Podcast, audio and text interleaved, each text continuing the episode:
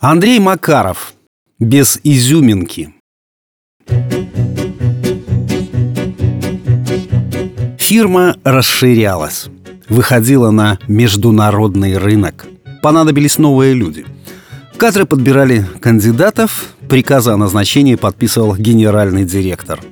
«Это кто еще?» – сморщился он, разглядывая фотографии. На них парень с раскрашенными в разные цвета волосами гордо нес радужный флаг.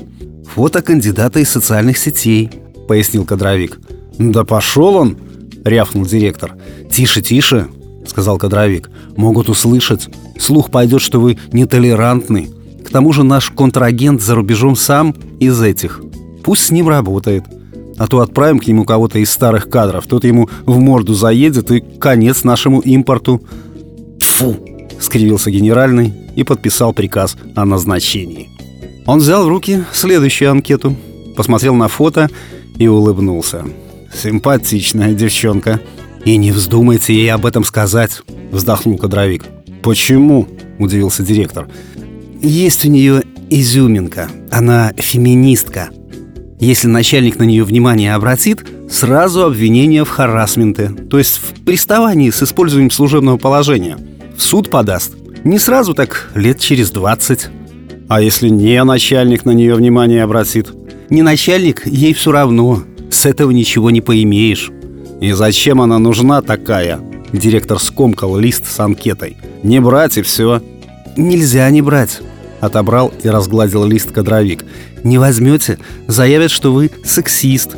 Это что еще за зверь? Ну, который внимание только на красивых девушек и женщин обращает. «Да, я сексист», – пожал плечами директор. «Хотя слово мне не нравится». «Хорошо, берем. И не посмотрю в ее сторону. Тюльпан 8 марта и хватит». «Никаких цветов!» – замахал руками кадровик. «За нее тут же вступятся. Придут психи с плакатами про феминизм, поднимут волну. На том же Западе под санкции подпадем. И конец нашему импорту». «Слушайте, Радужного с 23 февраля поздравлять нельзя. Эту озабоченную с 8 марта. Ну и коллектив у нас будет. Кто еще? Ну, для полноты картины нужен такой кандидат. Протянул анкету с фото кадровик. Зачем нам негр? Тише, тише, он не негр. А кто? Удивился директор. Загорел, что ли? Не негр, а афроамериканец. Откуда он у нас?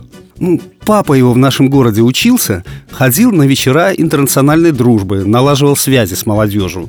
Ну, через 9 месяцев, как и положено, результат. А теперь новая фишка, что мы, которые бледнолицые, перед ними виноваты.